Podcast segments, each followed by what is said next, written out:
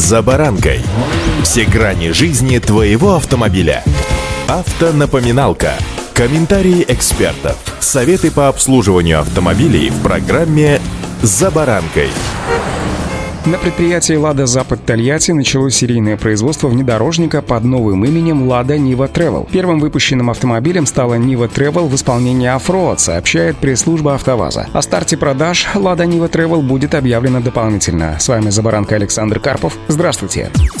Автоновинки. Переднюю часть Lada Niva Travel отличает новый капот с более объемными выштамповками, крупноячеистую решетку радиатора, боковые молдинги и более рельефные накладки на арках колес в сочетании с новым дизайном колесных дисков подчеркивают внедорожные характеристики модели. Задняя часть также изменилась, получив новые полностью светодиодные задние фонари и более рельефный бампер. В исполнении Offroad образ Niva Travel дополняет штампованный шноркель, внедорожные шины и обвес из неокрашенного пластика. Все автомобили Lada Niva Travel оснащены системой постоянного полного привода, который обеспечивает равномерное распределение и постоянную передачу крутящего момента на все колеса автомобиля с возможностью механической блокировки межосевого дифференциала и включения понижающего ряда передач. Под капотом внедорожника установлен тот же атмосферник мощностью 80 лошадиных сил объемом 1,7 литра.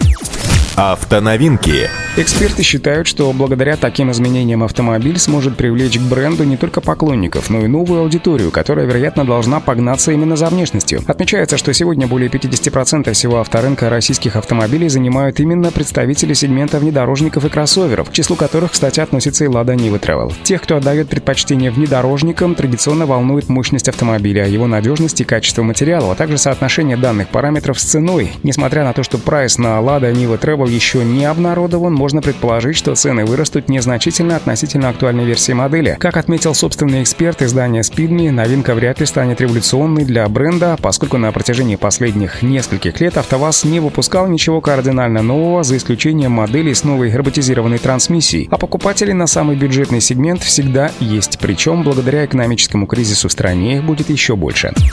Автоновинки. Напомню, что Lada Niva ВАЗ-2123 является разработкой АвтоВАЗа, и ее производство началось в 2000 году под маркой Lada. Спустя два года модель стала выпускаться под маркой Chevrolet на совместном предприятии GM АвтоВАЗ. Основные узлы, кузов, шасси, силовой агрегат производились на мощностях АвтоВАЗа, а на партнерской производственной площадке была организована окраска и финальная сборка. В декабре прошлого года АвтоВАЗ закрыл сделку о выкупе 50% акций тольяттинского совместного предприятия GM АвтоВАЗ у американской компании General Motors. Таким образом, производственная площадка, позднее переименованная в Лада Запад Тольятти, стала на 100% принадлежать АвтоВАЗу, а модель Нива вернулась в продуктовый портфель Лада. С июля 2020 года предприятие Лада Запад Тольятти выпускает внедорожник Нива под маркой Лада. Вот такая автоновинка нас ожидает уже в ближайшее время как на российских дорогах, так и в представительствах АвтоВАЗа в российских регионах. Удачи! «За баранкой».